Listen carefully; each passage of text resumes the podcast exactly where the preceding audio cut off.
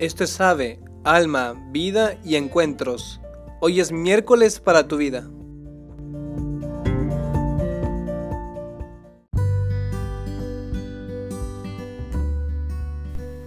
Hola, ¿qué tal? Soy el hermano Axel Hernández y el día de hoy queremos hablar sobre la rectitud de corazón. En primer lugar quisiera pedirle disculpa por la calidad del audio con el que ahora estamos eh, grabando, pero resulta que acá en casa muchos hermanos estamos en cuarentena y por lo que no tenemos acceso a, los medios con los que usualmente grabamos. Por lo que si, si te sirve, por lo menos puedes pensar que es como si te estuviera haciendo una llamada por teléfono de unos 7 minutos, para que no pienses en, en la calidad tan baja que se puede estar escuchando este audio. Eh, bueno, eh, en primer lugar quisiera decir que he decidido hablar sobre esta esta rectitud de corazón porque me he quedado pensando en que muchas veces podemos hacer actos los cuales en sí son pues ciertamente buenos y sin embargo puede haber una intención de fondo que no es buena, que es negativa. Empezamos por cosas más, más obvias. Un ejemplo puede ser, eh, no lo sé, digamos que yo quiero tener un permiso y, entonces yo veo que mi superior necesita ayuda con algo, entonces yo me ofrezco luego, luego a decirle, sí padre, yo le ayudo y luego en cuanto yo le acabo de ayudar, le pido el permiso.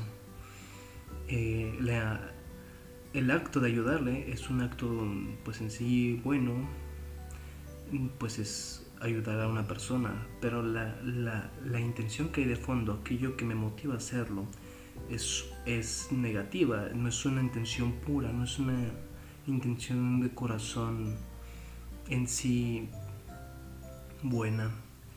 Bueno, esto es algo muy, creo que es algo muy, muy fácil de reconocer, pero esto es algo que nosotros eh, tenemos que tener siempre presente eh, a lo largo de nuestro día eh, y siempre preguntarnos, ¿por qué estoy haciendo esto? ¿Qué intención tengo?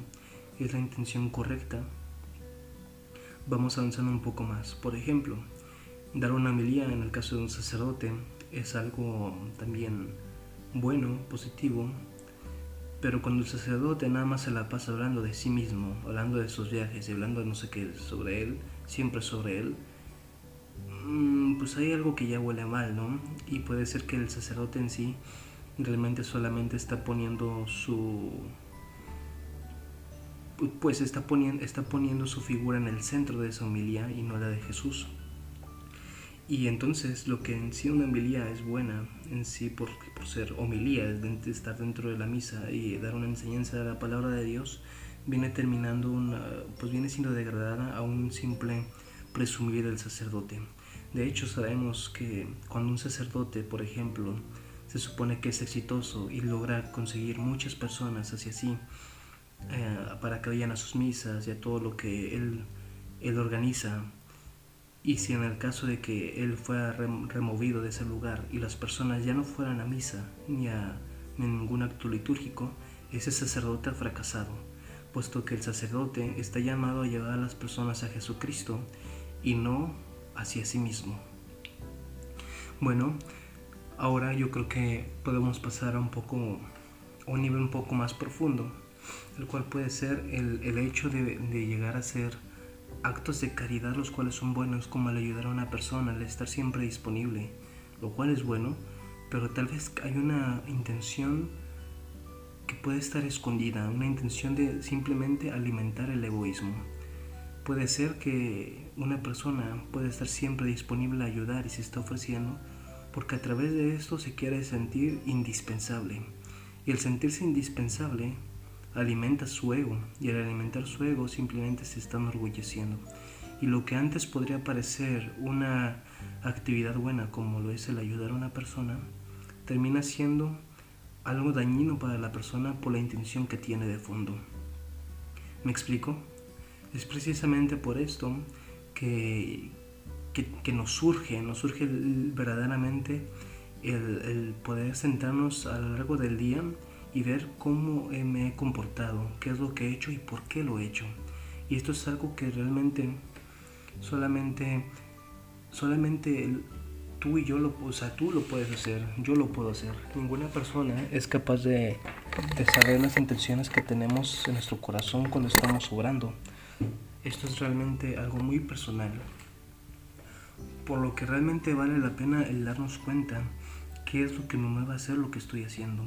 Y en el caso de que me está moviendo simplemente a alimentar mi ego, entonces purificar nuestras intenciones muchas veces no es necesario detenerme, por ejemplo, detenerme de ayudar para, de, o sea, ya no ayudar simplemente para no sentirme indispensable, no, simplemente purificar la intención, hacer la cosa realmente por un acto puro de amor, ayudar a esa persona, por ejemplo, que sé que no me puede pagar de ninguna forma y no por simplemente para yo sentirme útil o para sentirme indispensable, sino porque yo amo a esa persona, amo a esa persona y deseo su bien.